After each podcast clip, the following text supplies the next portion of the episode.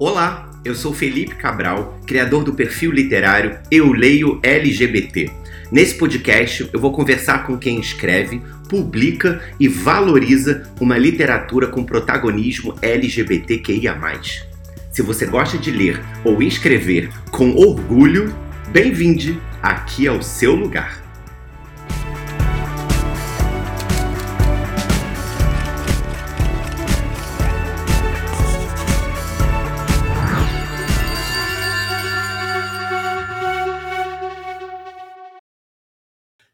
Olá, sejam todos muito bem-vindos ao último episódio, meu Deus, dessa segunda temporada do podcast do Eu Leio LGBT. Eu estou muito feliz, estou muito orgulhoso também de ter conseguido levantar esse projeto até o fim desta segunda temporada, com mais 21 convidados e convidadas que passaram por aqui. Hoje é o nosso episódio de número 42. Então, se você está caindo nesse podcast agora, nesse episódio, saiba que tem mais 41 para você assistir, tanto no YouTube ou escutar nas plataformas de áudio. E para a gente terminar hoje, essa temporada, o convidado hoje é maravilhoso, porque ele é mega premiado, dono de best-sellers, tradutor de mais best-sellers estrangeiros. Então eu vou ler um, aqui a sua mini bio para introduzi-lo para vocês. Muito bem, ele é autor do livro 15 Dias, publicado pela Alt em 2017, que teve os direitos vendidos para sete países, incluindo Estados Unidos, Rússia e UK. Nossa, eu fico imaginando um livro LGBT na Rússia, vou até tirar essa dúvida. E também teve os direitos de cinema adquiridos pela Conspiração Filmes. Também escreveu Um Milhão de Finais Felizes em 2018 e Se essa Casa, se a Casa 8 falasse em 2021, finalista do Prêmio Jabuti de 2022. É formado em jornalismo pela Universidade Cândido Mendes e trabalha com escrita, ilustração e tradução. Acredita que a diversidade na literatura jovem é uma arma poderosa e seu principal objetivo como escritor é contar histórias de pessoas que nunca conseguiram se enxergar em um livro. Então, estou falando, claro, de Vitor Martins. Bem-vindo, Vitor. Olá, oi, Felipe. Oi, todo mundo assistindo a gente ou só escutando a gente. Então, imagine o meu sorriso agora. Estou sorrindo para todos vocês. Olá, boa noite. Estou super feliz de estar aqui. É, esse projeto é um projeto incrível, como você disse. Nessa temporada você já conversou com um monte de gente. Então, para mim, é uma honra gigantesca estar incluído nesse monte de gente maravilhosa que já passou aqui pelo programa. E estou super empolgado para o nosso bate-papo de hoje. Ai, que bom, Vitor. Não, eu também estou muito feliz de finalmente ter você aqui, porque desde a primeira temporada pessoas. E o Vitor Martins, e o Vitor Martins? Eu assim, calma, gente. Não dá para chamar todo mundo ao mesmo tempo, ele já chega. E chegou na melhor hora, graças a Deus. Vitor, eu quero muito passar pelos seus três livros e realmente pela sua carreira, que você vai desde ilustração até tradução, enfim, esteve lá na Bienal de 2019, no meio do tumulto. Então, assim, é, tem muita coisa para a gente falar. Mas eu queria perguntar uma coisa que eu não sei mesmo, que é como você começou. É, como que você era uma criança que lia muito e já começava a escrever? Vamos no começo do começo, antes disso virar profissional, como Ai. que você era? Começo do começo do começo, eu era muito, eu sempre fui uma criança muito leitora, eu sempre gostei muito de ler. Eu aprendi a ler. Minha mãe me ensinou a ler antes de eu entrar no, na, no colégio, porque eu enchia a paciência dela o tempo todo enquanto ela trabalhava e eu pegava muito gibi, porque eu sempre gostava, gostei muito de desenho, muito. Então, assim, gibi da turma da Mônica, eu ficava, mãe, lê pra mim, mãe, lê eu pra também, mim, o que, que tá escrito eu aqui? Amava. Eu era aquelas crianças que andavam na rua via placa, o que, que tá escrito aqui? O que, que tá escrito aqui? E aí minha mãe sentou comigo, foi me ensinando, eu tinha uma tia que também era professora, então é, elas duas, num, num trabalho em conjunto, me ensinaram a ler, e daí eu comecei a minha vida de leitor muito cedo. Foi um privilégio muito grande que eu tive de crescer numa casa onde sempre teve muito livro para mim, onde eu sempre tive muito acesso à leitura, sempre tive muito acesso a gibi, muito acesso a, a, tudo quanto é tipo de livro. Então, isso é uma coisa que nunca eu tive em abundância, assim, crescendo. E, e por conta disso, é, querer escrever, querer contar histórias, sei lá, surgiu para mim desde muito cedo de uma maneira muito natural.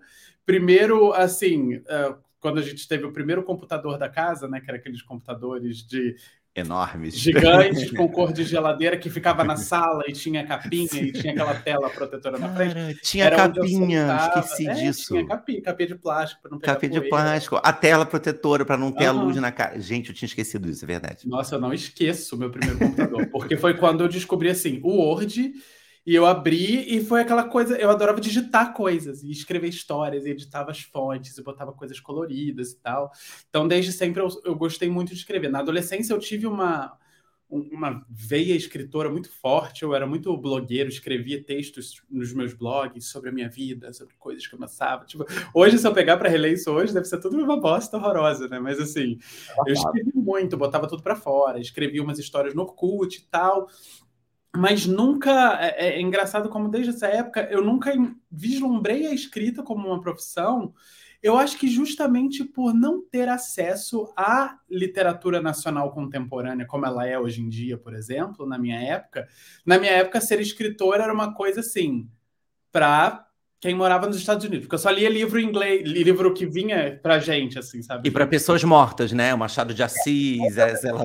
Morto ou era para quem morava nos Estados Unidos. Eu não, não, tinha noção assim de tipo de que era uma coisa possível, era uma coisa que dava para fazer, porque era mega distante de mim. Super. Então é, é, é, engraçado que eu não fui uma, uma criança que tinha sonho de ser escritora. Eu tinha muito sonho de ser ilustrador, de ser desenhista, de trabalhar com desenho e tal.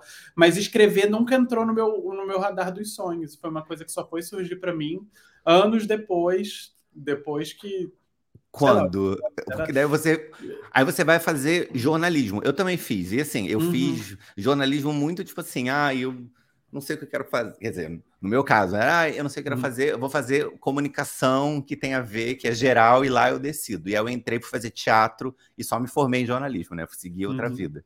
Como que foi para você é, ali?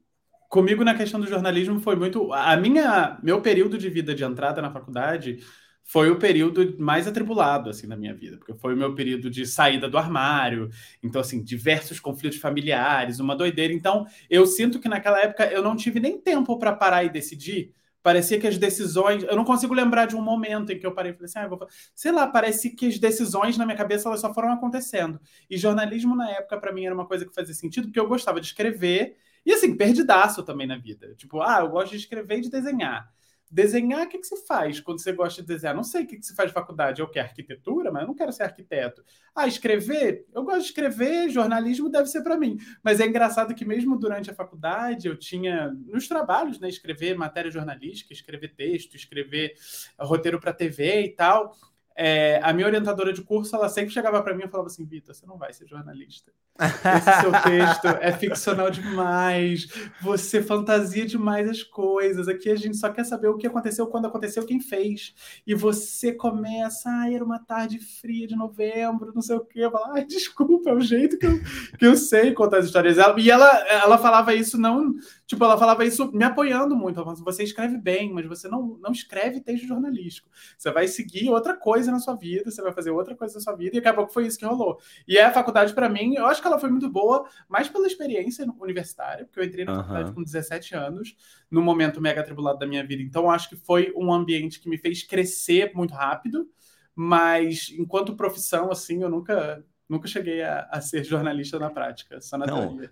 Eu vou te dizer, Vitor, eu nunca nem fiz estágio, porque na minha época não precisava fazer uhum. estágio para se formar. Então, assim, eu não fiz jornalismo e aí tava assim, fazendo teatro, escrevendo peça. Eu tava, tipo, mas eu acho que foi uma experiência muito foda. Foi a época também que eu saí do armário, foi uma época de fazer amigos, sair do meu, da minha escola conservadora. Então, a, a faculdade uhum. eu tenho um carinho muito grande também.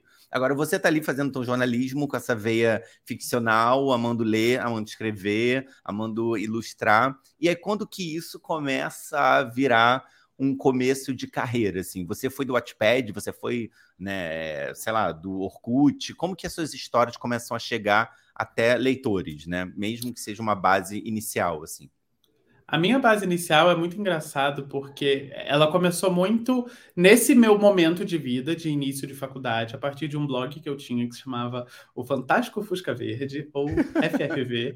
e era um blog que eu escrevia sobre tudo, basicamente tudo. Tudo que acontecia na minha vida, sobre a minha experiência universitária. Eu escrevia sobre coisas que eu achava interessante, escrevia sobre algum filme que eu assistia, eu escrevia muito sobre é, coisas que eu aprendia na faculdade, eu meio que, que, que traduzia aquilo numa linguagem que fazia sentido para mim e falava, ah, hoje na aula de filosofia eu aprendi sobre isso, e, como que eu aplico isso na minha vida? Eu escrevia textos diversos, algumas crônicas, algumas coisas, e é muito legal saber que é, é, encontrar, às vezes, leitores que me param em eventos e, e, quando a gente tem a oportunidade de, de se encontrar e fala assim, Vitor, eu te acompanho desde o Fusca Verde, Vitor, eu comecei a ler essas coisas por causa do Fusca Verde. E é, é muito, é muito doido isso, porque eu era um, um adolescente que não sabia o que estava escrevendo e ver que essas pessoas assim me rastrearam pela internet e até hoje e descobriram meus livros e encontraram meus livros, e isso é muito legal. Então, eu sinto que eu comecei a formar um, um, um público leitor nessa época, de gente que me acompanha até hoje, é, e o meu público leitor veio muito na minha, na minha era youtuber, né? Porque eu tive essa, essa era booktuber. Ah, eu não sabia! Você não sabia? Não! Chocado, não podia ter passado despercebido. Não, podia agora não eu quero ter saber. falado nada. Você foi um booktuber! Fui, fui sim. Eu fui um booktuber na época, pouco antes de. Tipo, a publicação de 15 dias, ela, tipo, ter sido booktuber foi muito teve muita influência em cima disso, porque a editora decidiu apostar em mim, porque eu meio que já tinha um público que era leitor. Mas eu Sim. comecei um canal no YouTube para falar de livro, foi numa época que eu estava desempregado, eu perdi o emprego. Aí eu mandei, eu estava morando em São Paulo já, eu estava mandando currículo para tudo quanto é lado, e chega um momento que assim, você já mandou currículo para todas as coisas possíveis de mandar currículo, e é só assim, esperar alguém te chamar. E eu ficava o dia inteiro em casa, sem fazer nada. Eu, e aí eu via muitos canais no, no Booktube, né? Isso era o quê? 2016? Por aí, 2016. Era uma época que o Booktube estava muito em seus, seus tempos de ouro, assim, o pessoal Total. começando a, a fazer. Canais que hoje são gigantescos começaram nessa época e tal. E eu gostava muito de assistir esse tipo de vídeo.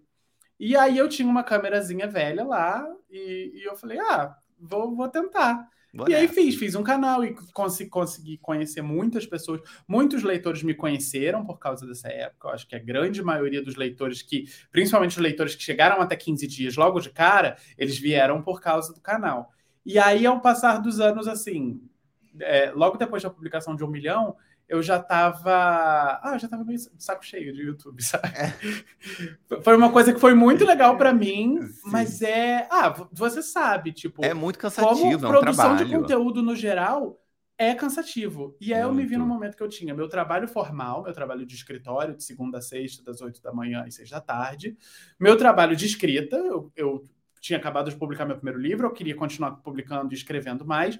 E o YouTube era um terceiro trabalho. Então eu tava assim, à beira de colapsar, cheio de coisa para fazer. Eu precisei sentar e falar, tá, o que que eu quero? O YouTube não era um trabalho que para mim era rentável, não me dava dinheiro, só me dava assim diversão, era uma coisa que eu fazia por hobby. E eu falei, é, YouTube, você vai, vai ter que partir. e aí ele saiu da, da, da, minha vida. Cara, e, mas foi, foi uma época legal, porque muitos leitores me conheceram Super. por causa dessa época. Não, e você falou de 2016, o Eu Leio LGBT eu criei em 2017, em janeiro, justamente uhum. porque eu tinha acabado um trabalho, não sabia quando ia ser o próximo, e aí falei, ah, eu vou falar sobre os meus livros que eu tenho aqui em casa. E uhum. aí comecei ali. E aí uma hora também realmente cansei, porque era um conteúdo resenha de livro. Eu falei, gente, não tem mais como gravar e editar e postar. E hoje em uhum. dia eu uhum. achei esse formatinho aqui do podcast que dá para manter e é bem mais tranquilo para mim, né? Para criar esse conteúdo também. Agora, tudo bem, estamos ali em 2016, então. É, você tem o seu blog, você começa a fazer um canal. O 15 Dias, ele nasce independente antes de chegar na Alt. É, a Alt te procura, te encomenda um livro seu, porque você era um influencer, booktuber na época. Como que foi esse essa chegada numa grande editora e a publicação do 15 Dias, né? Que é o Nossa, seu primeiro livro. Deixa eu mostrar essa aqui. Essa história pra... é assim. Ah, o meu tá apoiando o notebook aqui para ficar alto. Eu tenho, não, apoiando hoje, eu tenho Diogo Bercito, Mike Sullivan e outros livrinhos aqui. Mas eu tenho 15 dias agora com, a, com o capítulo extra, tá? Com que eu também comprei. Extra, edição especial, fez cinco anos ano passado. Exatamente. É, vamos lá. Essa história é super longa, eu vou tentar resumir do jeito mais rápido possível, porque muita Isso. gente às vezes tem essa curiosidade de saber como é que começou e tal. E a minha história, eu acho que ela é su... às vezes ela pode ter até ter, ser até um pouco desanimadora para quem está conhecendo, porque para mim foi muito uma junção muito grande de acaso, sorte, lugar certo na hora certa, sabe? Eu sempre acho que é um pouco isso. De todo pra mundo mim que foi muito aqui é assim, meio não assim. tem uma coisa assim, ai, corri muito atrás, batalhei muito para porque para mim foi muito assim, as coisas acontecendo num momento muito rápido e aconteceu. Porque, na verdade, antes de, disso tudo, antes de, de canal de nananana, eu trabalhei na Globo, eu trabalhava na editora Globo. Eu traba... Só que eu trabalhava assim, nada a ver com. Ed... Bem, eu trabalhava no andar de baixo da Globo Livros, num, num portal de, de jogos infantis, eu era ilustrador lá. E eu consegui uma vaga lá, assim, mandando currículo, não mandando currículo, não. Um menino me achou na internet, comecei a trabalhar lá. Mas assim, perdido também de tudo. Na época eu tinha 20, 22, 23 anos. Comecei a trabalhar na Globo e como eu era muito novo, eu tinha 23 anos, mas eu tinha assim carinha de 19 e eu só andava com os estagiários, porque era o pessoal que era mais próximo da minha idade. Então para mim era muito vantajoso porque assim, eu era visto como estagiário, então ninguém me levava muito a sério, mas eu ganhava tipo salário de efetivado, sabe? Era importante. Então, mas eu só andava com os estagiários. E na época, a Verônica, que foi uma das primeiras editoras da Alt, é, a Alt não existia. Dentro era, da. Era Globo da Livros, né? Era só Globo Livros. A, Só Globo, a Globo Globo Livros não tinha um selo jovem. E naquela época era uma época que a literatura YA estava começando a ganhar muita força no Brasil. Era a época que, assim, a culpa das estrelas vendia que nem água, assim, sabe? E, e as pessoas estavam começando a entender, gente, isso é um gênero, isso é, é- é pela idade, é pelo tipo de livro. Como que a gente faz para vender mais esse tipo de livro? E aí a Verônica e a Jéssica, que foram meio que as duas fundadoras da Audi, vamos dizer assim, elas eram estagiárias também, almoçavam comigo todo dia e tal. E elas tinham, no, no projeto de estágio, lá no final você tem que entregar um projeto. E o, projeto que elas entregaram foi a ideia da Alt. Já tinha até esse nome, era Globo Alt, que era Alt de alternativo. É, Ah, descobri finalmente. Então é, é de isso. alternativo, porque era um selo Ah. E era Ótimo, jovem e ufa. tal. Aí tem a tecla Obrigado. do teclado Alt, assim, Ah. então o logo ele sempre foi parec- parecidinho com uma tecla de teclado. Com a Alt. tecla. Gente, obrigado. Eu Graças. tô dando muitas informações. Nossa, hoje. eu amei. É que nem descobri que todavia é a boca falando todavia. Ah, esse é muito maneiro. Cara, Quando essa eu descobri, surtei. Agora, "Hum". alt. Obrigado. Alternativo teclinha. Nossa. Era isso. Era o selo alternativo da Obrigado. Globo. Elas apresentaram esse projeto de estágio. E eu- foi um projeto de estágio que eu assisti, porque elas eram minha- minhas amigas, elas estavam super nervosas. Falei, não, eu vou lá assistir com certeza. E eu lembro que quando a gente saiu de lá, elas foram mega aplaudidas e tal, porque os projetos de estágio, pouquíssimos aconteciam, viravam alguma coisa. E aí eu olhei para elas e falei assim: gente, a Global Out vai acontecer. A Global Out, eu tenho certeza que isso daqui vai existir, eu tenho certeza que isso daqui vai acontecer.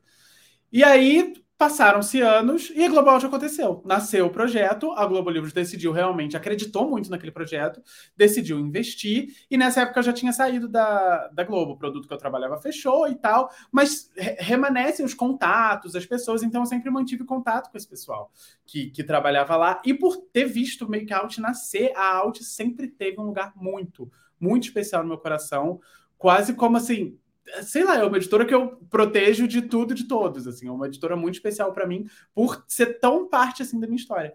E aí nessa nessa época que eu tava no, no YouTube e as meninas estavam lá e tal, meio que surgiu tipo, ai, Vitor, você não, nunca escreveu nada, não? Não tem vontade de escrever nada, não?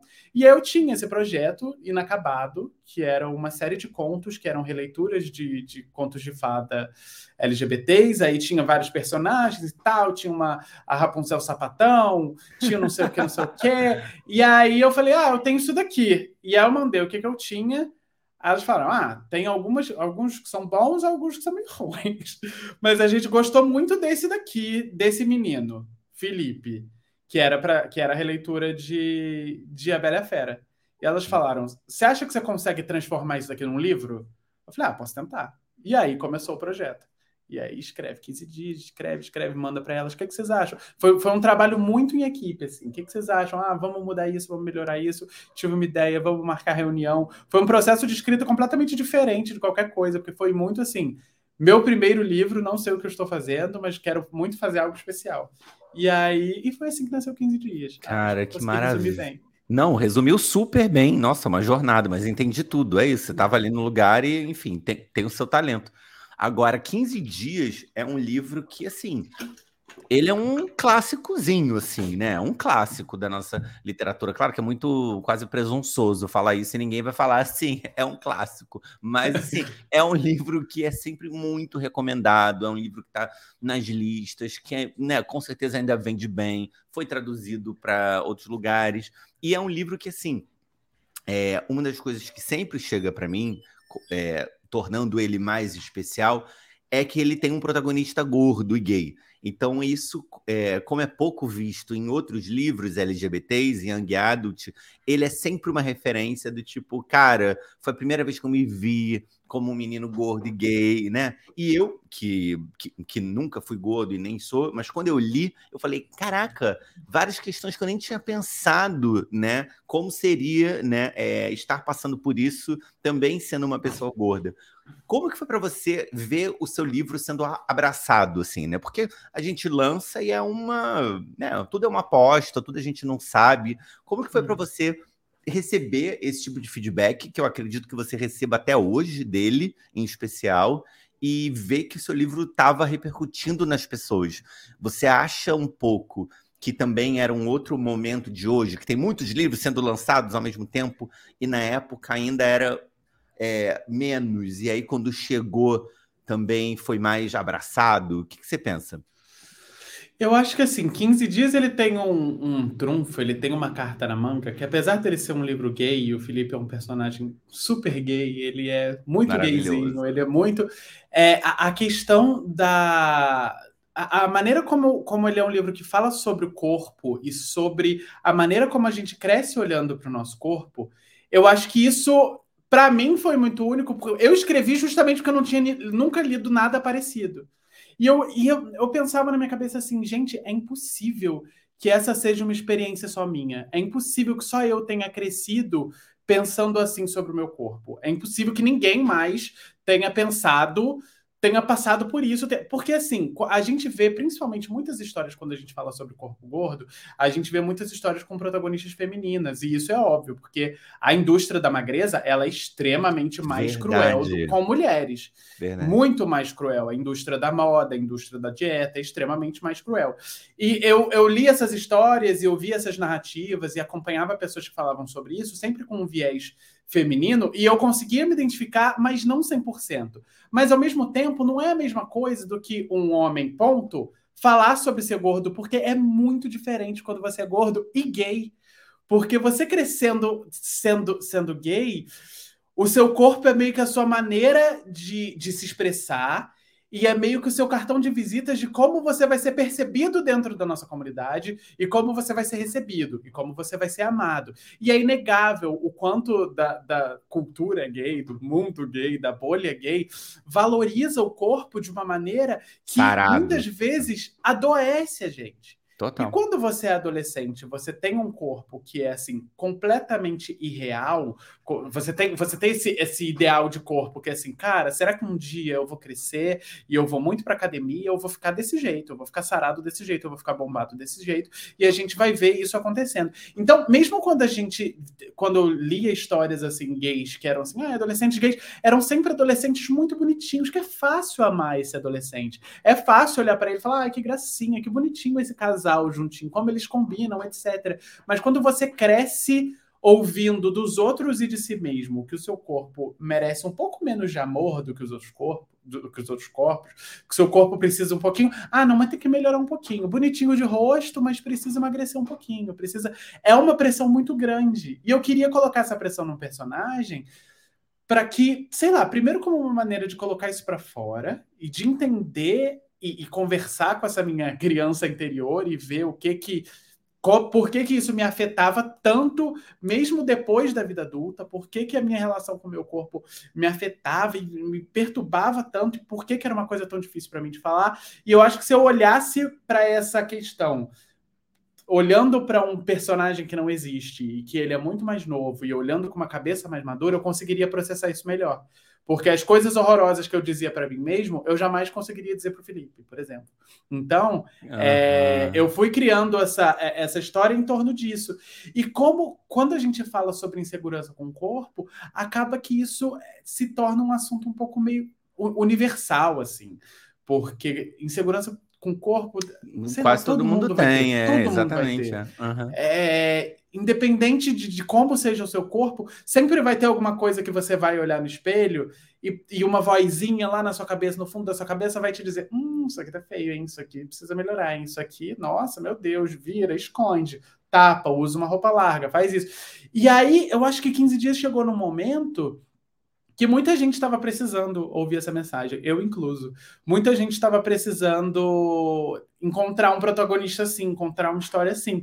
Então, acho que 15 Dias teve uma receptividade muito boa, porque além do, do público gay que estava precisando de mais uma história gay, onde os gays são felizes e os gays são, têm seu amor reconhecido e eles têm suas vivências é, validadas, assim, eles estavam precisando também de um personagem que não precisa passar por uma jornada de mudança externa para mudar por dentro.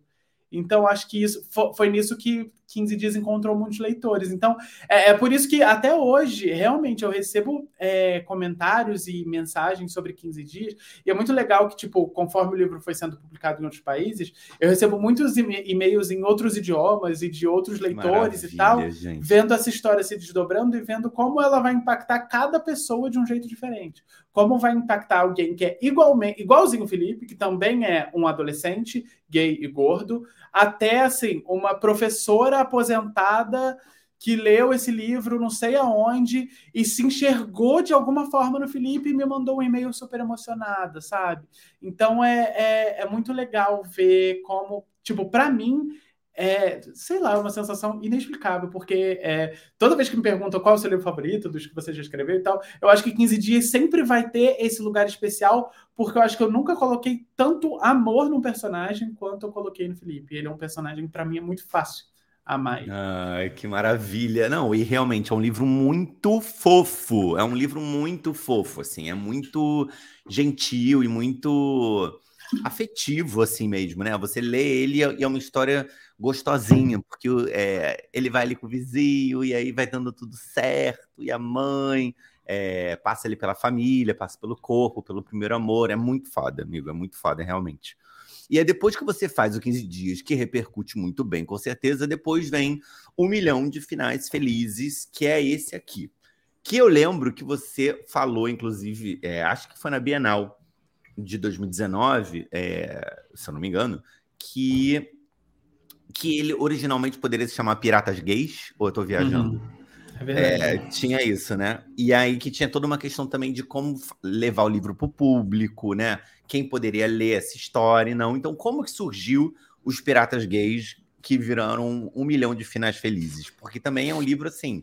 Eu, eu li todos os seus, eu adoro também esse. Tipo, esse comparado com o 15 dias, que eu acho mais afetivo, esse também vai ter as questões de família, mas esse o que me bateu foi fim de amizade. Foi amizade sendo questionada, porque eu também nunca tinha lido uma história onde um conflitão fosse entre amigos, assim, né? Uhum. Também fosse o fim dessas relações pela passagem da vida mesmo, quase naturalmente. Os momentos estão mudando e sinto muito, a gente não mais faz parte do cotidiano um do outro. Como que foi que surgiu esse seu segundo livro? É muito engraçado quando você fala isso, Felipe, porque geralmente quando eu, eu converso com gays da minha idade, né, mais velhos, é isso que eles apontam sobre o que eles gostam em Um Milhão de Finais Felizes. Falam assim, cara, esse negócio da amizade bateu muito, porque eu acho que na nossa idade é muito isso. comum a gente às vezes olhar para trás e falar, putz, aquela pessoa que, sei lá, há uns cinco anos atrás era assim, a gente era carne e unha Tudo. e hoje em dia a gente nem se fala, sabe? Isso é um conflito muito comum que eu quis colocar aí também, porque para mim é uma coisa que conversa muito comigo. Principalmente porque esse é um livro em que amizade e família meio que andam lado a lado aí Exato. e, e a, os amigos se tornam família e é uma coisa meio assim. É, um Milhão foi meu segundo livro, então. Ele sei lá, quando eu terminei, quando o 15 dias foi publicado, eu já estava muito no. Ah, você sabe essa, essa, essa, empolgação de primeiro livro publicado, né? Aquela emoção, meu Deus, eu quero mais, eu quero mais, eu quero. E eu sentei para, tipo, bem, cavucar cara. dentro de mim e falar assim: ai, qual outro trauma eu vou explorar agora? eu falei: é claro que é a minha família é crente. E aí decidi criar o Jonas, que é esse personagem. E eu queria muito que ele fosse um personagem diferente do Felipe. assim, em vários aspectos, em vários aspectos. Eu queria que ele não fosse assim tímido e sem amigos, eu queria que ele fosse uma pessoa mais mais extrovertida, com mais amigos, com que conversa mais com os outros, porque o Felipe conversa muito com ele mesmo, né? Todos os diálogos do Felipe Sim. são muito internos. Eu queria um, um, personagem que tivesse assim vários personagens ao redor dele para ele conversar. Eu queria que fosse um personagem mais velho. Eu queria que fosse um personagem que que tivesse num momento um pouco diferente. Então o Jonas ele está nesse momento pós ensino médio, antes da faculdade. O que, é que eu vou fazer da minha vida? O que, é que eu quero? O que, é que aquele momento mega confuso. E, e eu queria muito que a família dessa vez fosse fosse um conflito muito central mas ao mesmo tempo eu queria que fosse um livro que arrancar. Porque, como, como esses temas, assim, tipo, família conservadora, homofóbica, etc., são temas extremamente pesados, eu não queria Sim. que fosse um livro pesado. E para mim, livro sempre foi escapatória, sempre foi assim, ah, eu vou fugir do mundo lendo esse livro aqui. Então eu queria muito trazer disso. E foi daí que nasceram os piratas, que eles servem meio como essa, esse paralelo da vida do Jonas, mas ao mesmo tempo uma maneira que ele usa para escapar do mundo e escapar de tudo. E eu chamava no Twitter, toda vez que eu estava escrevendo esse livro, eu chamava esse livro de Piratas Gays só. Falava, ai, gente, estou escrevendo Piratas Gays. Ai, hoje fiz mais não sei quantas palavras em Piratas Gays. Ai, gente, será que Piratas Gays vai sair? Não sei o quê. E aí, na época, a maioria dos leitores conhecia esse livro por Piratas Gays, né? E para mim era quase óbvio, assim, tipo, ah, esse livro vai se chamar Piratas Gays. Eu achava um título engraçado. E aí, isso que, eu, que a gente comentou nessa época na Bienal, principalmente na, na, na Bienal de 2019, foi tão marcada por, por censura e por, tipo, ah, o babado todo que foi. É uma das discussões que a gente teve dentro do editor, uma das escolhas editoriais que a gente teve que fazer, foi de não chamar esse livro de Piratas Gays, pensando justamente em quem não poderia comprar um livro chamado Piratas Gays e entrar com ele dentro de casa e botar ele na estante. Então, com um milhão de finais felizes, a gente acabou é, tomando essa decisão. E eu, eu gosto muito desse título hoje em dia. Na época eu, eu achava um título muito longo. Hoje eu aprendi a gostar. É lindo. Tanto que na maioria das vezes eu chamo ele de um milhão. É, e a um gente milhão. ainda manteve o Piratas Gays escondidinho dentro, né? Quando você abre a, a primeira página, tem um e Piratas Gays rabiscadinho embaixo, assim. É ah, é verdade. Uma, uma, homenagem para todo mundo que ficou assim. Ai, não acredito que não tem piratas gays no livro. E tem, ele só está escondidinho aí. Mas a gente fez isso justamente é, pensando muito nos leitores. Eu, eu, falo muito que 15 Dias foi um livro que eu escrevi muito para mim.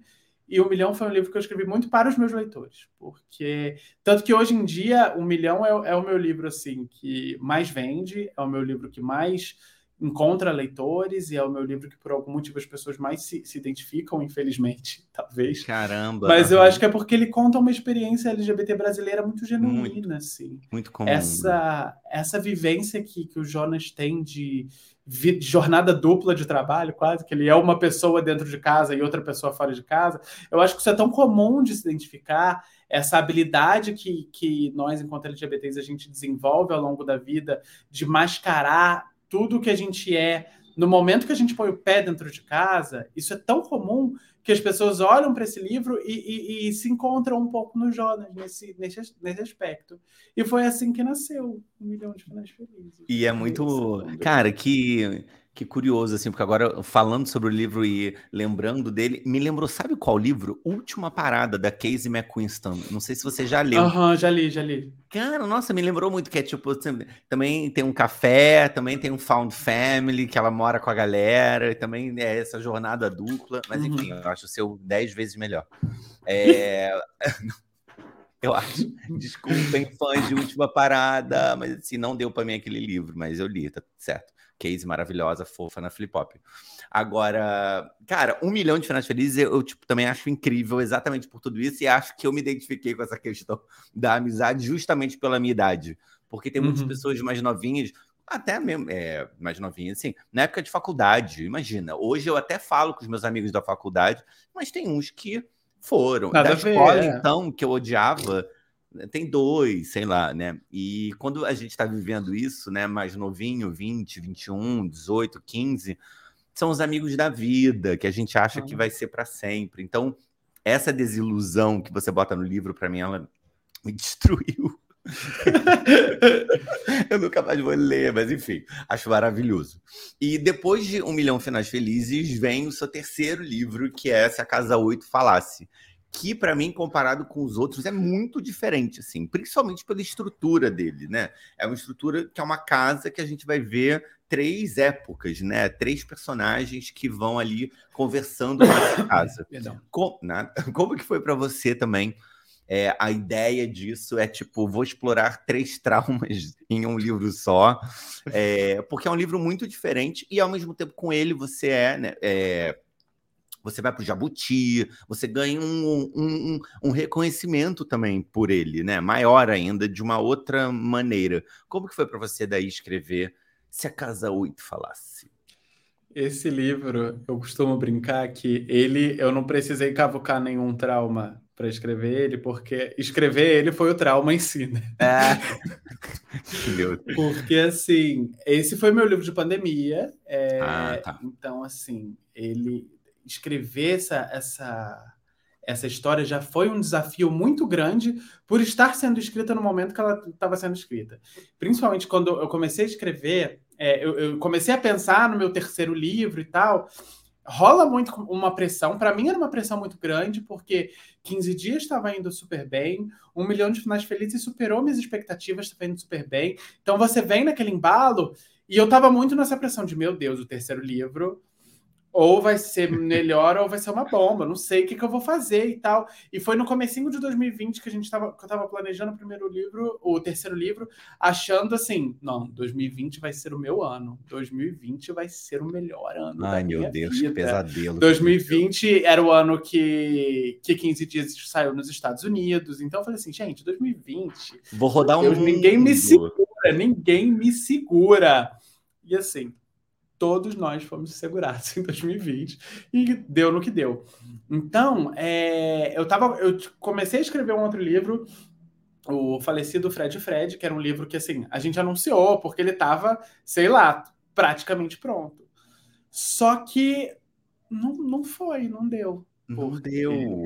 Porque ele era um livro extremamente feliz. Ele era um livro muito. Ele tinha muita cena assim de balada, de festa. Ele era um livro, era um livro muito vibrante. Ele era um livro muito vibrante. Que seria uma gatilhada na pandemia eu não conseguia escrever. Eu consigo escrever. Tinha umas cenas de balada que eu ia escrever, que eu, que eu escrevia assim, gente se beijando, eu falava, gente, não, não se beija, gente, não se encosta, não se encosta, afasta, não sabe. Eu não tá. Porque pensa, não era assim. Hoje em dia eu sinto que finalmente a gente consegue olhar com um certo distanciamento e olhar com uma, um certo alívio para tudo que aconteceu. Mas se você parar para pensar assim, maio de 2020, que a gente não sabia quando ia acabar, não existia a possibilidade de uma vacina no horizonte, a gente tinha um presidente merda no governo, a gente todo aquele contexto, sei lá, eu estava muito sem esperança, Felipe. Eu estava super muito... e eu precisava escrever alguma coisa que fizesse sentido para mim na época. E nada do que eu escrevia estava saindo. Então assim, depois que eu, que eu decidi engavetar Fred Fred, eu tentei começar umas quatro, cinco histórias diferentes e nada ia, nada ia. Foi um livro muito difícil de sair de mim até eu, eu chegar nessa ideia, que é a ideia de, de, de Casa 8. Que, que foi muito essa, essa percepção de tipo o que que a, a, eu olhava pela janela e imaginava as histórias acontecendo na casa dos vizinhos e o que que eles estavam vivendo, o que que eles estavam fazendo dentro de casa, como eles estavam passando essa pandemia e vivendo. E aí me veio essa ideia de, de escrever essa casa narradora que só consegue contar o que acontece dentro da casa, tudo que acontece fora ela não vê. Ela só vê o que dá para ver pela janela, assim. É, é, quase que esse espírito confinado. E, e como eu tinha muito medo do que estava pela frente, eu decidi voltar para o passado eu decidi escrever sobre coisas que já pela primeira vez eu decidi datar um livro, né? Botar uma data Sim. específica em que uma uhum. coisa aconteceu. É, e aí a gente tem esse livro com histórias que se passam em 2000, 2010 e 2020 sobre esses três adolescentes que moraram na mesma casa. É, e sei lá, foi uma experiência, foi caótico de tudo, assim, porque eu escrevi as histórias cada uma de cada vez e depois eu picotei elas e separei. Foi assim, todas as decisões malucas que eu poderia ter tomado para escrever esse livro, eu tomei. Mas é, é, isso, foi um livro completamente diferente dos outros dois. Ele, um leitor que chega desavisado, assim, se arranca meu nome da capa, às vezes pode nem achar que é da mesma pessoa, assim. Foi o mesmo cara que escreveu os livros, os outros livros. Mas é, é um livro que, para mim, ele é especial porque ele me deu essa sensação de assim, apesar de tudo, eu consegui concluir esse livro, eu consegui terminar esse livro, e eu consigo olhar para ele e ver como essa história é um, um, produto do tempo dela, como ela é desse jeito porque ela aconteceu no, no momento em que ela aconteceu. E, e, foi o que você falou, foi o meu livro que, que me deu um certo.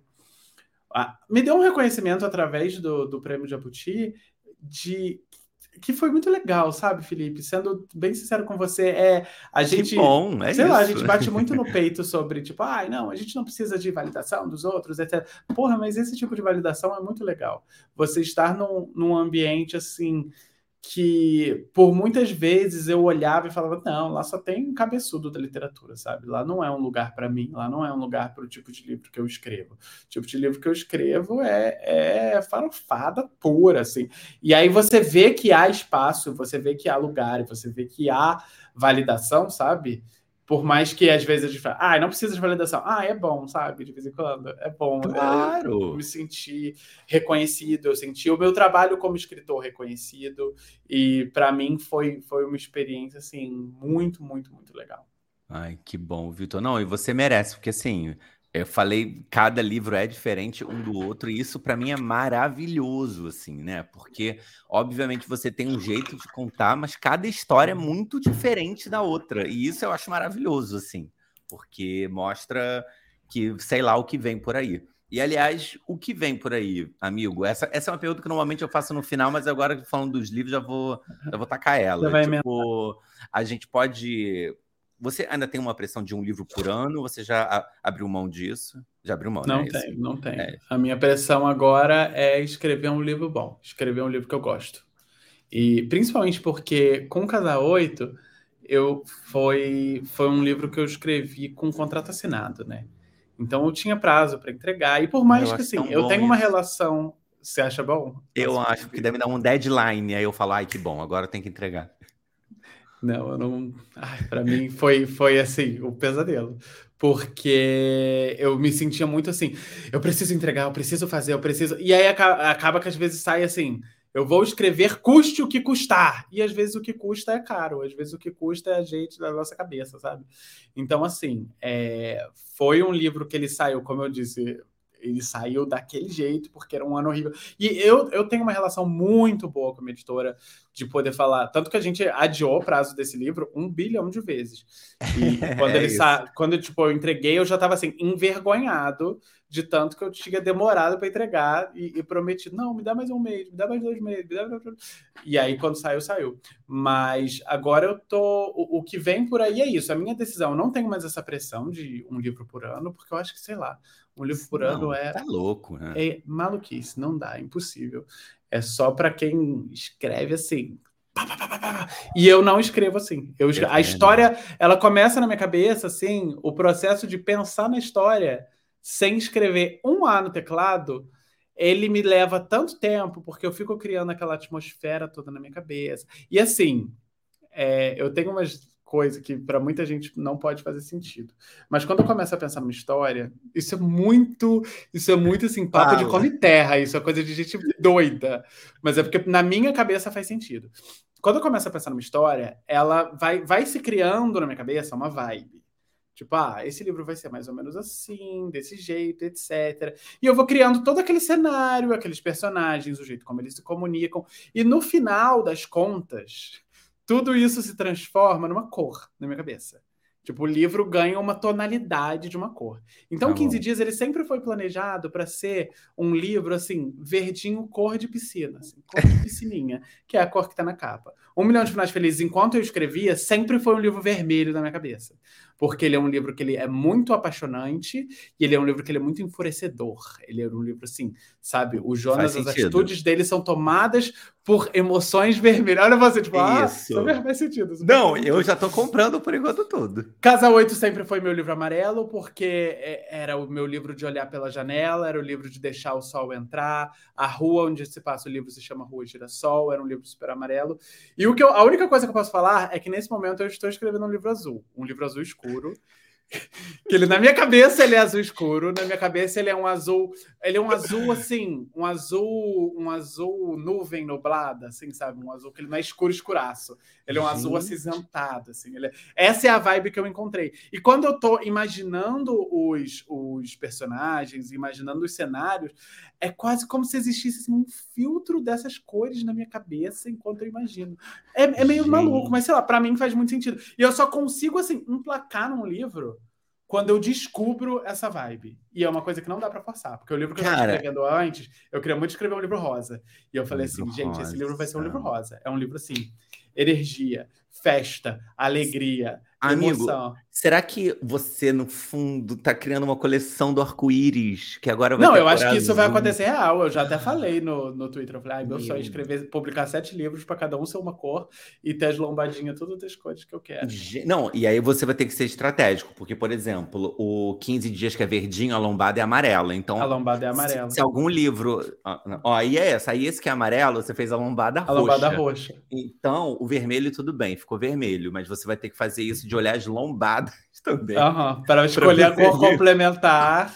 Qual que falta para as lombadas darem um arco-íris? Uhum. Aí eu vou pegar essa de novo e falar: ah, não, agora eu tenho que escrever um livro rosa, eu tenho que escrever um livro rosa. E aí, se eu faço, não sai. Cara, Meu que livro rosa não saiu, mas vai sair. Agora, um azul escuro, eu não consigo nem pensar, porque azul escuro me dá uma coisa meio. Não, é azul é de meio... chuva, azul de. Azul é, de é. chuva. É, tá bom, é uma coisa meio triste, melancólica. Mas ele tá muito é engraçado. Isso, é sobre. É, é, é, é, um triste melancólico. Agora, tem aqui, quem foi o Renato que mandou? Vitor, para os órfãos de Fred, Fred, não vem mais aí mesmo? Ou em algum momento você pensa em desengavetar? Eu super penso em desengavetar. Principalmente porque eu acho que agora, nesse momento do mundo e da minha vida, eu acho que Fred Fred é um livro que super faz sentido. Super porque ele sentido. é um. Ele é. Na época eu cheguei a comentar um pouco sobre ele. É, Fred Fred é uma comédia romântica sobre dois Freds, o Alfredo e o Frederico. E eles trabalham no mesmo. no mesmo. no mesmo tipo num portal de, de notícias, entretenimento, nananana, e um dia eles são mandados para fazer uma, uma matéria num, num, restaurante, que é uma matéria de Dia dos Namorados. E o casal de jornalistas que ia fazer tinha acabado de terminar, e eles não podem perder isso porque é uma matéria com viés publicitário e a chefe precisa que o dinheiro entre. E ela manda os dois fingindo que eles são um casal para cobrir essa noite. Ah, venha conhecer o restaurante tal, lugar ideal para você passar sua noite dos namorados e tal. Eles têm que escrever a matéria sobre isso e postar fotos juntos, etc. Só que eles meio que se odeiam. E aí é, é, é, sobre isso, tipo, o, a maneira como eles, como eles escrevem vira um sucesso absoluto o, o, o, portal lá onde eles trabalham nunca teve tantos cliques, porque eles viram assim o casalzinho gay querido da internet, só que eles não são um casal de verdade.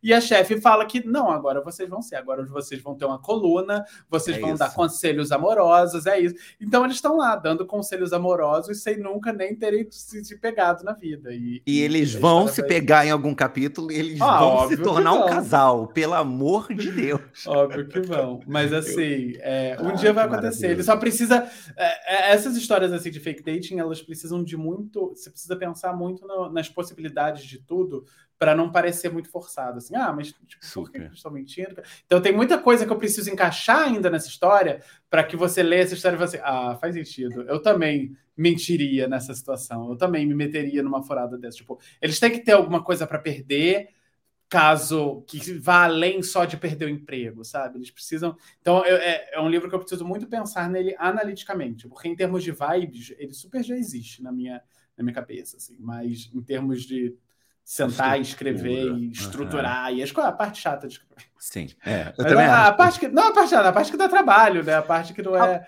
Não é a parte só... que tem que trabalhar, né? Tem uhum. que escrever, é. tem que planejar. Agora, Vitor, vamos, então vamos falar aqui de uma outra faceta sua, já que passamos pelos seus três livros, já resgatamos um da gaveta e já falamos sobre o livro azul que vem por aí. Você também ilustra muitas capas de livros, uhum. né? É, inclusive de autores nacionais, e você traduz muitos livros LGBTs é, estrangeiros para cá também. Vira e mexe, você tá. Esse, essa é uma tradução minha, esse é uma meita total. Sobre a tradução, como que é para você ler? Eu não vou dizer em primeira mão, porque o livro já, e muitas vezes já está publicado lá fora, né? Mas para o leitor aqui, né? Você lê antes da gente, digamos assim, uhum. né? E você transforma aquela história em, no nosso português.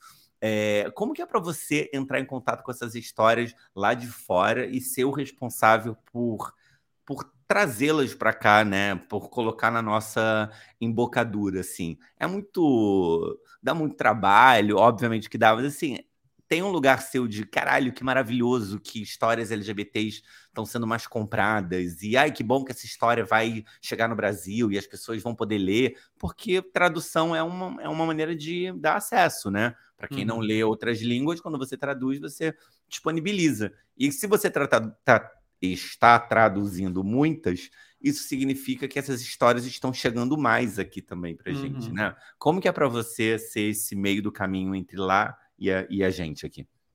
Cara, eu acho que você falou uma palavra que para mim é uma palavra muito chave, que é a palavra acesso. Então, é, para mim é super legal poder trabalhar como, como essa ponte de acesso a, a livros que estão vindo lá de fora e chegam aqui no Brasil e no meio dessa corrente de um monte de gente trabalhando para trazer esses livros, eu tô ali no meio assim, então é, é, é super legal. E é um trabalho muito sei lá, é surreal. Eu gosto bastante, assim, é, realmente dá muito trabalho. Então, existem livros. É, eu, eu, costumo falar com os livros do, do Abdi Nazimian, é, sei lá, eu li os livros dele mais do que os meus próprios livros. Eu amo o Abdi Nazimian, amo. Eu já traduzi tudo dele aqui. O primeiro livro dele, Like a Love Story, que foi a minha primeira tradução aqui, tipo uma história de amor, eu li esse livro assim, num período de um ano e meio, eu li esse livro umas cinco vezes. Porque eu li a primeira vez como leitor, tipo, eu descobri, tipo, ah, olha que legal, deixa eu ver o que é esse livro. Aí eu descobri e li. E aí, alguns meses depois, eu descobri que o audiobook dele era narrado por um narrador de audiobook que eu gosto.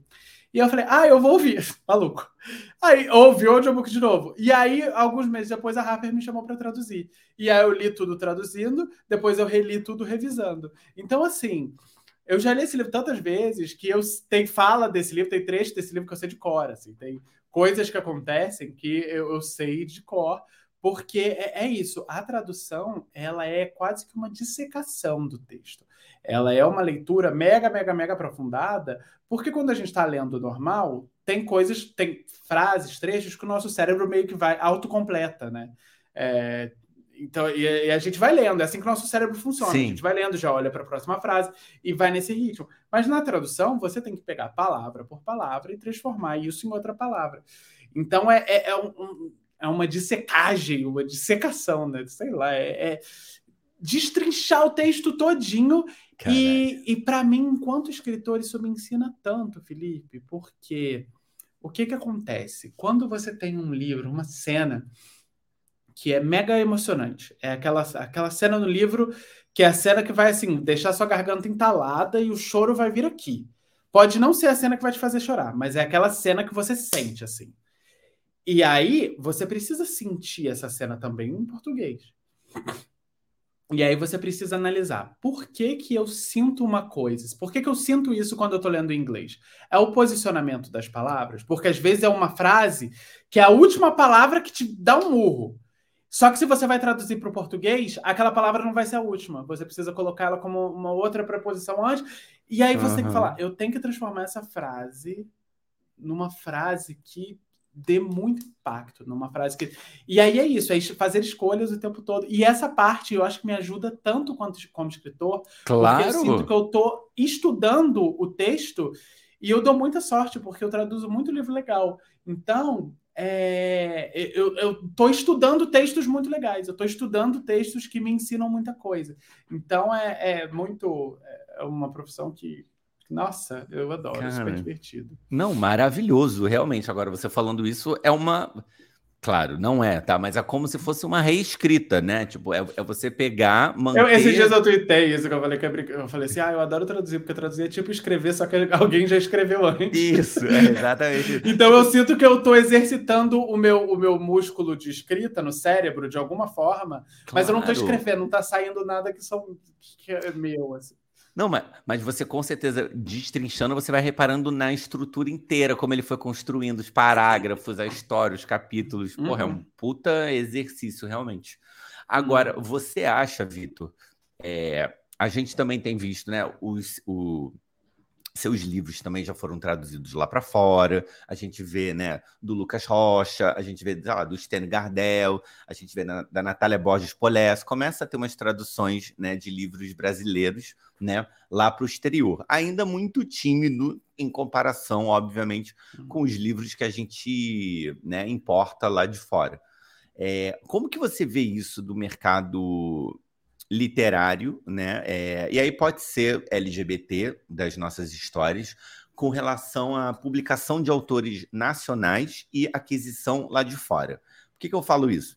É, tem, quando a gente vê, sei lá, lançamentos de grandes editoras, felizmente hoje elas estão comprando muitos livros LGBTs lá de fora. Então, assim, fulano já lançou três, ela já compra os três, já uhum. publica aqui. E quando a gente vem daqui para fora é muito mínimo, mas aqui ainda também tem um movimento ainda a passos parece muito rápidos, porque a gente tinha muito pouco, mas ainda passo muito devagar de publicação de autores nacionais, principalmente uhum. quando é, é, o primeiro livro, né? Quando você tem que lançar esse autor, você pega do independente e tal. Como que você vê esse movimento de do mercado editorial com os estrangeiros e com os nacionais LGBTs? Nossa, que pergunta difícil. Ah, é uma pergunta, não, mas dá para falar uma quinta-feira, às 5 para as 9 da noite. Não, mas é, é, é interessante perceber algumas coisas, porque assim, por muito tempo a, o mercado editorial ele se escorou muito nessa ideia de que tipo assim, ai, é mais fácil a gente trazer livro lá de fora, porque é um livro que já vem testado, é um e livro testado, que pronto, a gente já sabe, é, as pessoas já leram, já gostaram, a gente sabe que é uma Isso. história que funciona, a gente sabe que é uma história que tem público, etc. E aqui para pegar um autor do zero é mais difícil, não sei o quê. Então vamos pegar um autor que a gente já saiba alguma coisa.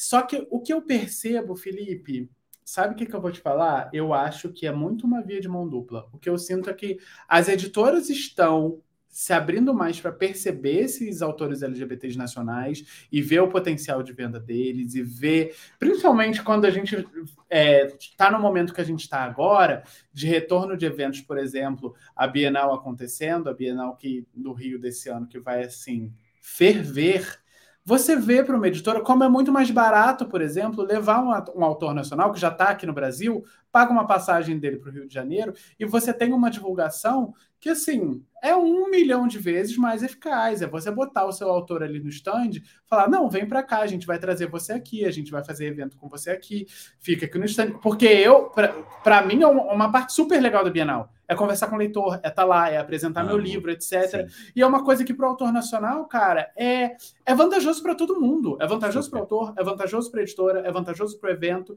E as editoras estão começando a perceber isso. A gente vê uma movimentação muito grande nisso. Mas quando eu falo que é uma via de mão dupla, uma coisa que eu percebo, Felipe, é que os autores nacionais, eles também estão começando a se profissionalizar, a se levar mais a sério, a levar a carreira mais a sério, a entregar materiais finalizados, a procurar agenciamento, a procurar melhorar o texto, porque por muito tempo, isso eu trabalhei em editora há muitos anos, então é, muitas vezes o, o, autor nacional dentro da editora, ele era muito visto como aquela pessoa desesperada com um sonho aquela pessoa que ia mandar, ah, escrevi meu livro, e já acha que o livro está perfeito, e esse é meu sonho, então você tem que me responder agora, você, eu preciso ter essa, esse retorno imediato, eu preciso que seja publicado do meu jeito, etc. E eu sinto que cada vez mais os autores LGBTs nacionais, eles estão meio que conversando entre si, entendendo como funciona esse mercado e fazendo um trabalho que é muito bom entregando produtos que são realmente muito bons. Então a gente tem exemplos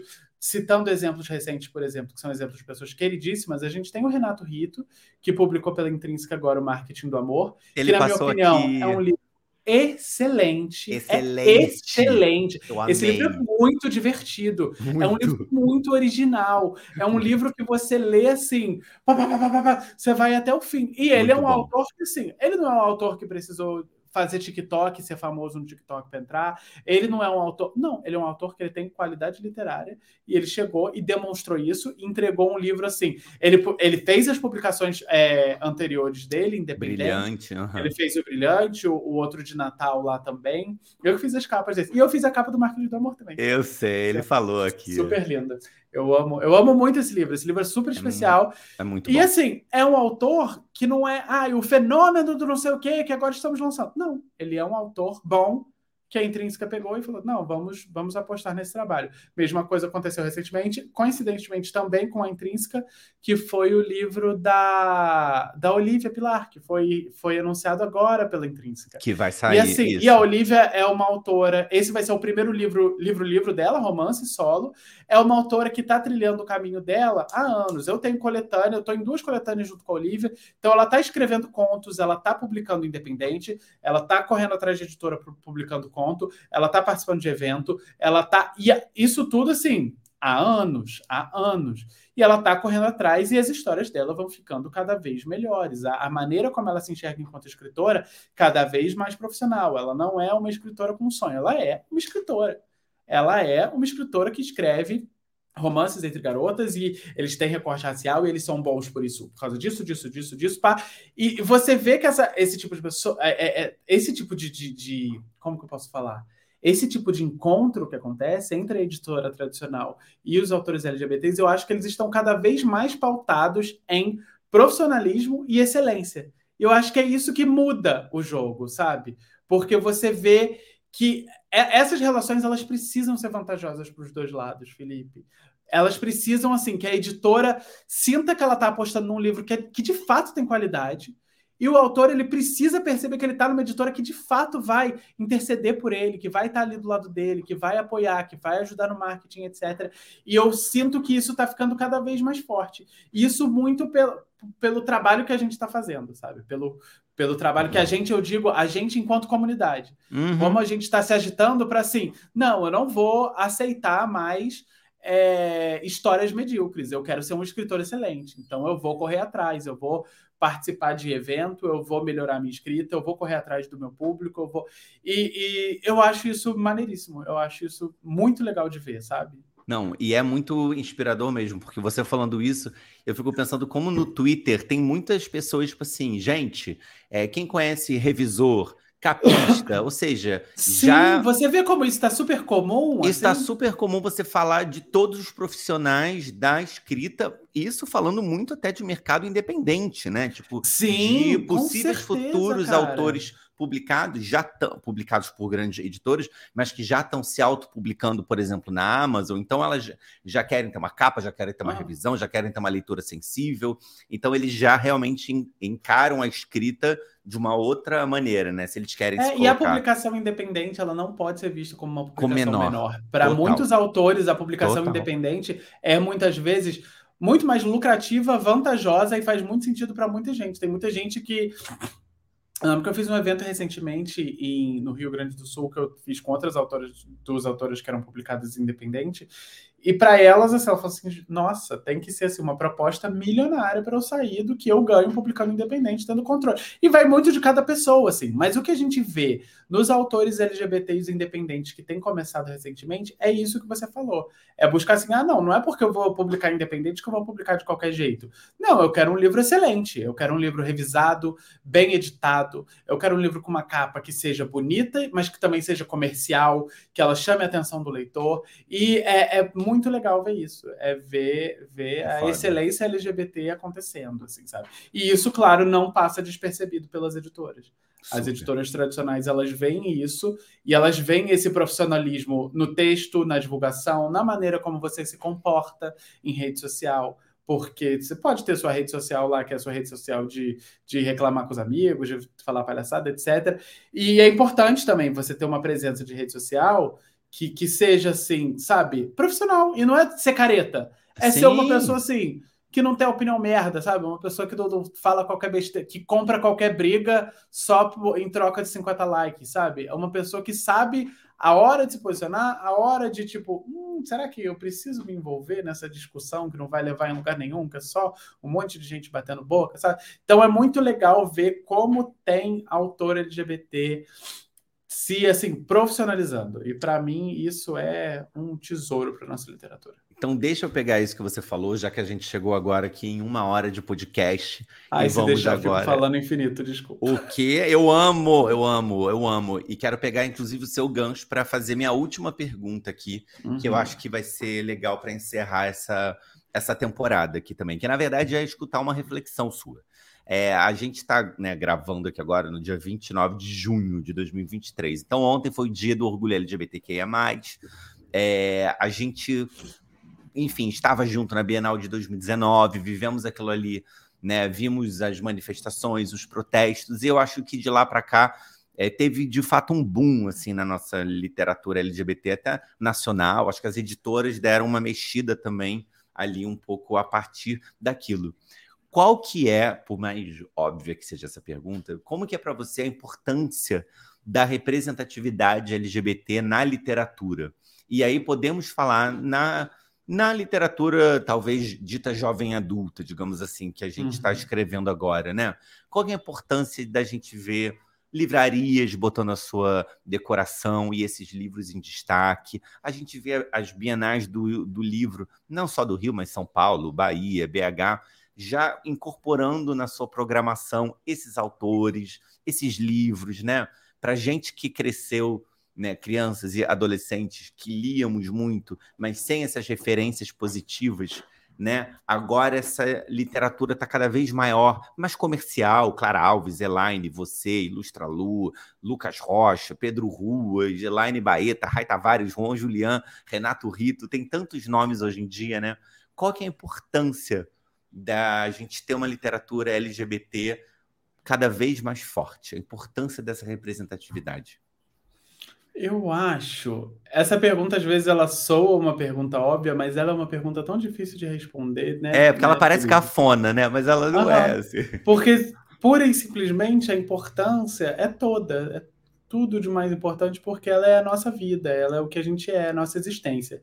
Eu acho que às vezes quando a gente fala sobre, sobre representatividade, ao longo dos anos, tipo, esse ano, esse ano eu estou completando seis anos desde a minha primeira publicação.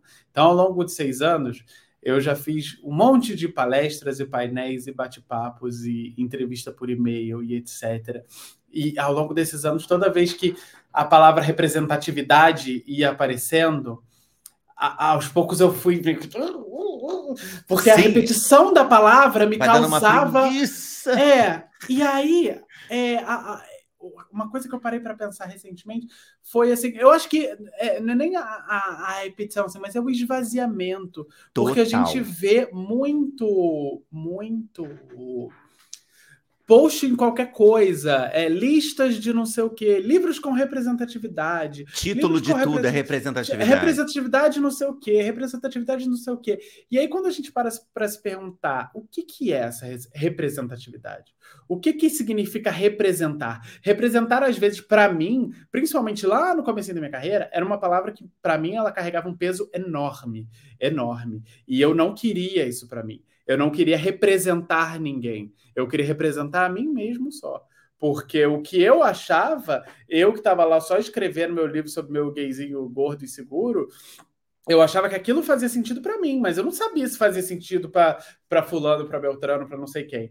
Então eu tinha muito medo de representar qualquer coisa. E às vezes é muito difícil, não tem como eu chegar aqui e falar assim: "Ai, gente, é de conhecimento geral que todos os gays gostam de abacate". Eu tô falando aqui por todos. Eu, eu aqui como representante dos gays, a gente adora abacate. Não tem como eu falar isso, porque eu não conheço todos os gays, eu não conheço.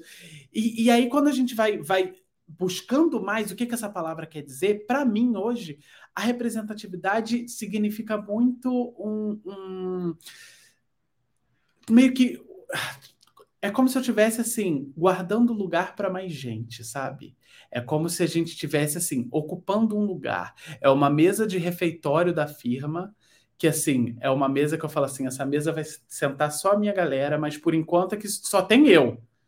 Então eu estou representando toda essa galera, mas eu estou só, só guardando lugar para eles. Eu não estou aqui para falar em nome deles. Eu estou aqui porque eu quero que essas pessoas cheguem e elas vão ocupando esses lugares na mesa. Mas essa mesa não é minha, essa mesa é de todo mundo, mas eu não estou aqui representando todo mundo. Estou só guardando lugar. pera aí, só mais um pouco, que o resto do pessoal tá vindo. Pera aí, só mais um pouco, que tem mais gente chegando. Então, principalmente quando a gente fala, para mim, às vezes pesa muito é, quando eu vejo assim em, em, postagens, a gente é muito marcado né, em postagens de coisas.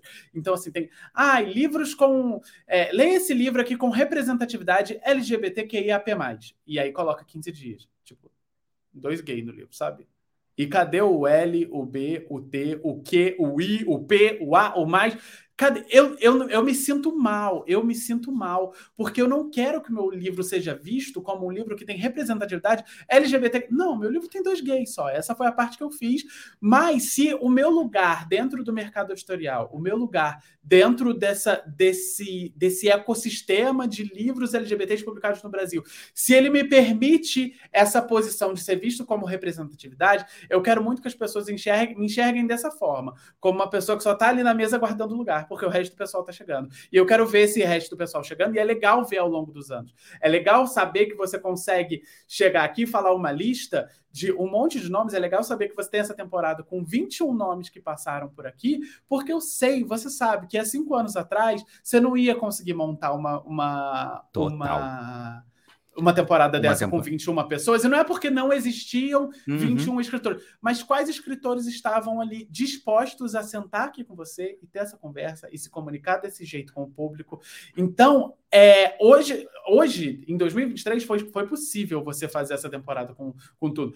Ano que vem, não estou te sugerindo nenhum projeto maluco, mas se você quiser fazer um projeto com 50 entrevistas, eu tenho certeza que Super. você vai conseguir, porque uhum. essa mesa está lotando, Felipe. E tem muito lugar ainda para ser ocupado. E a gente está representando só por esses lugares que estão vazios ainda e chamando e falando, e vem gente, vem gente, e, e sabe, chamando e manda mensagem, vem, a gente está te esperando aqui. Não, não tem problema que você está atrasado, a gente espera, a gente guarda seu lugar. Então, para mim, representar é, é muito isso. É é usar o espaço que a gente tem hoje, a voz que a gente tem hoje, para chamar mais gente.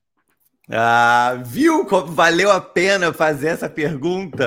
Cara, que fala maravilhosa, Vitor. Concordo, concordo totalmente. E uma das minhas angústias aqui como produção, né, fazendo isso, é que a minha lista é enorme e eu vou, tipo assim, quem que eu consigo chamar na temporada, até para a temporada ser mais diversa, para ter pessoas uhum. brancas, pessoas negras, pessoas LGBTQIA.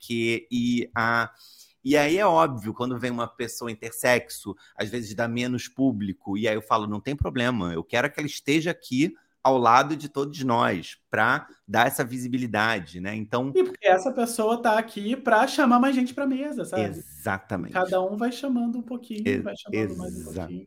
Exatamente. Vou ler aqui. Teve uma mensagem do Raridade que eu achei fofa, que é: já li os três livros do Vitor e os dois do Felipe. Muito obrigado por terem ajudado a colocar tijolinhos na construção do meu processo hum. de aceitação. Fofo, e, fofo. fofo. e o Renato mandou socorro, tô emocionado de verdade com essa resposta do Vitor. Obrigado, coraçãozinho.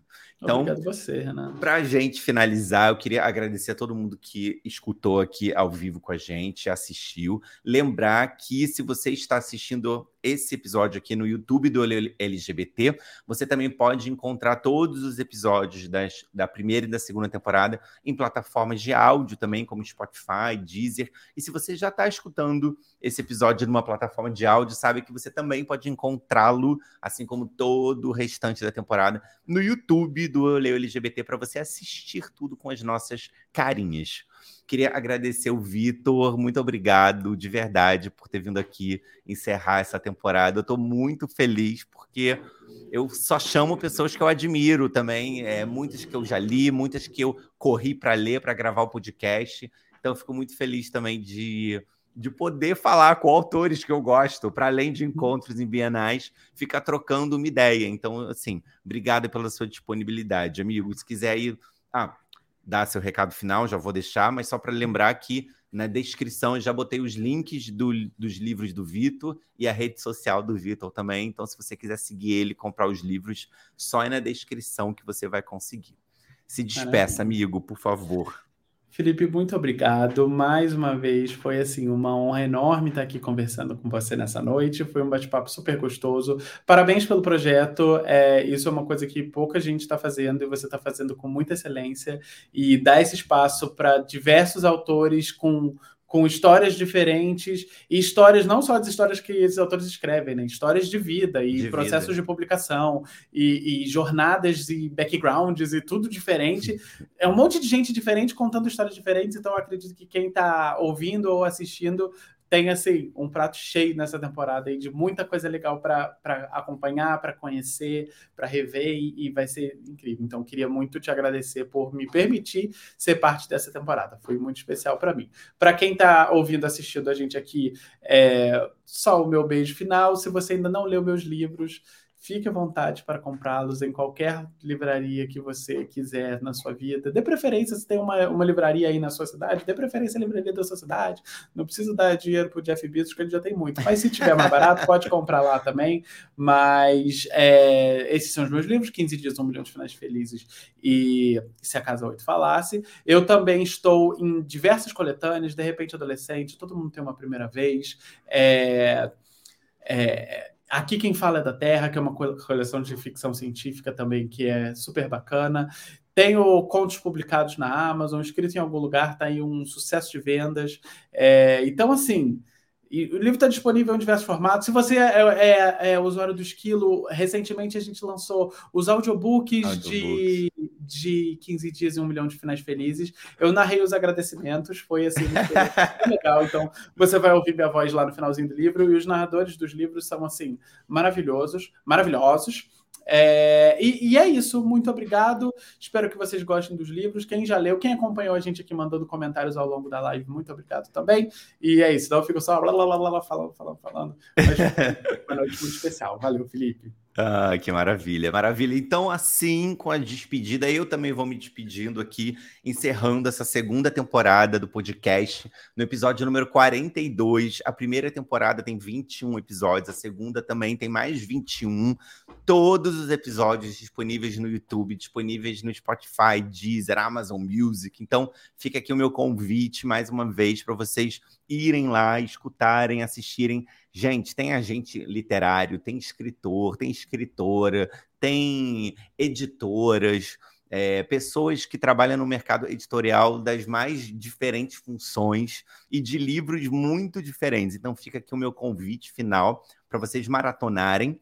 Provavelmente a terceira temporada virá em 2024, no ano que vem.